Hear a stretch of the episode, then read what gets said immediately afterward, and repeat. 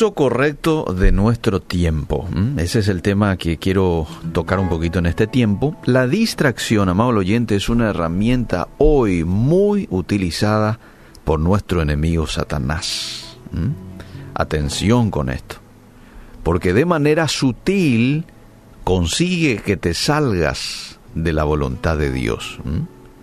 El mal utilizar nuestro tiempo usted tiene que saber, desencadena una serie de cosas que terminan afectando mi relación con Dios. El mal utilizar nuestro tiempo desencadena una serie de cosas que terminan afectando mi relación con Dios. Fíjate cómo funciona. Cuando vos dedicas a algo más tiempo de lo que tenés que dedicarlo, eh, no sé, podés poner aquí redes sociales, lo que sea, descuidas de hacer otras cosas que tenés que hacer.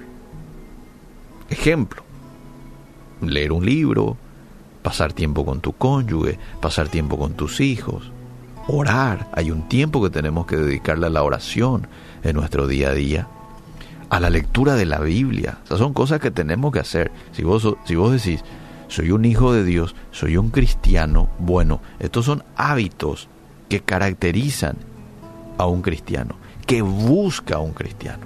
El cristiano quiere orar, quiere leer la Biblia, porque quiere conocer más a Dios. Entonces, estas son cuestiones que tenés que hacer, pero cuando vos le dedicas más tiempo a otra cosa de lo que tenés que dedicar, entonces eh, todo esto se ve afectado. ¿Me entendés? El tiempo de estar con tu familia, con la Biblia. Y al descuidar esto, al descuidar lo que tenés que hacer, y vos lo sabés allá en el fondo, tengo que hacer esto, tengo que orar, tengo que leer la Biblia, pero como estás tan inmerso en esa otra cosa, no lo podés hacer. Bueno, ahí aparece el famoso sentimiento que Satanás también lo utiliza eh, y que le ha dado eh, mucha, ¿cómo diríamos? Le ha dado mucho éxito, si, si cabe esa expresión, que es el sentimiento de culpa. El sentimiento de culpa que viene como consecuencia de no hacer lo que tenías que hacer. Quizás vos digas, no, pero yo no tengo sentimiento de culpa analízate un poquito, quizás allá en el fondo. Te pones un poquito triste porque no hiciste lo que tenías que hacer. Si sos una persona que está enfocada en hacer la voluntad de Dios, va a llegar un momento en donde sí te vas a sentir mal, ¿verdad? Porque no hiciste aquello que tenías que hacer. Que de hecho, que de hecho, el no hacer lo que tenés que hacer es un pecado, dice la Biblia. Santiago 4:17. El que sabe hacer lo bueno y no lo hace, le es pecado. O sea, pecado no es solo hacer algo que no tenías que hacer, pecado también es dejar de hacer algo que tenías que hacer. Pecado de omisión, ¿verdad? ¿Y qué es lo que hace el pecado en tu relación con Dios?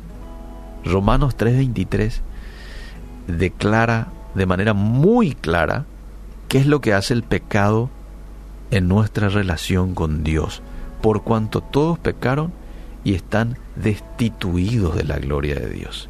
Entonces, desde el inicio, lo que el pecado hizo en la vida del ser humano es separarle de Dios.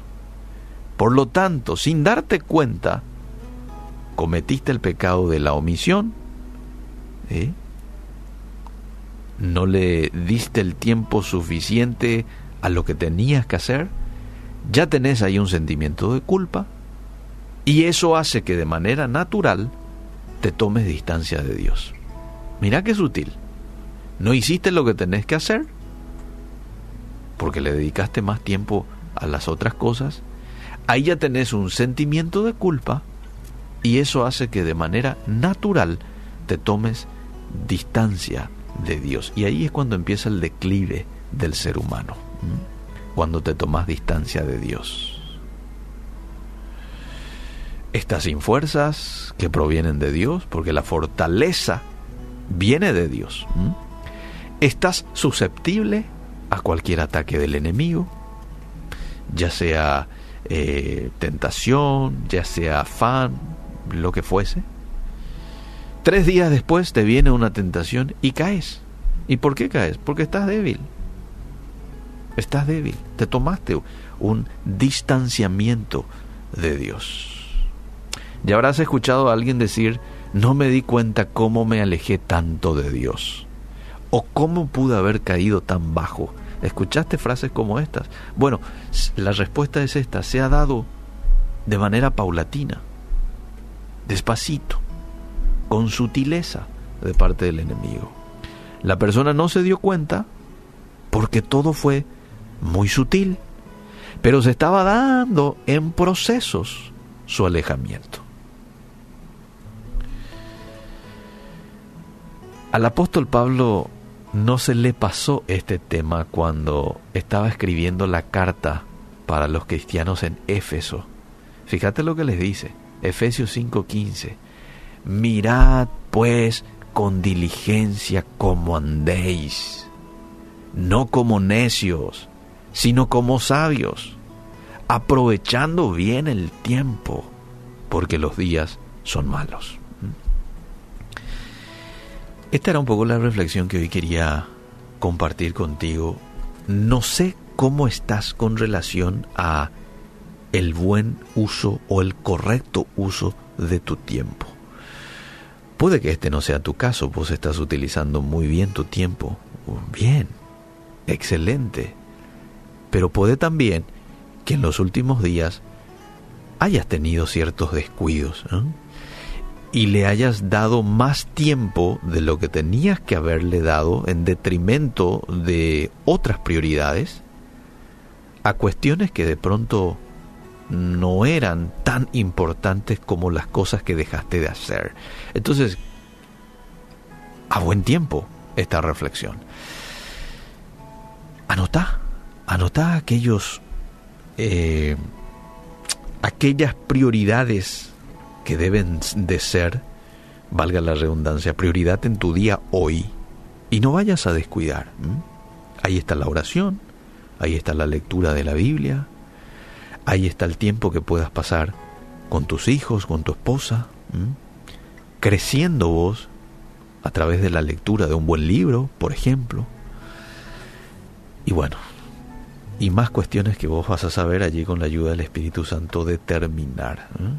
Pero no caigas en un mal uso de tu tiempo. Que Dios nos ayude. Gracias Señor por tu palabra, que siempre nos sirve de brújula, nos sirve de guía para hacer lo que conviene, para hacer lo que tú esperas de cada uno de nosotros.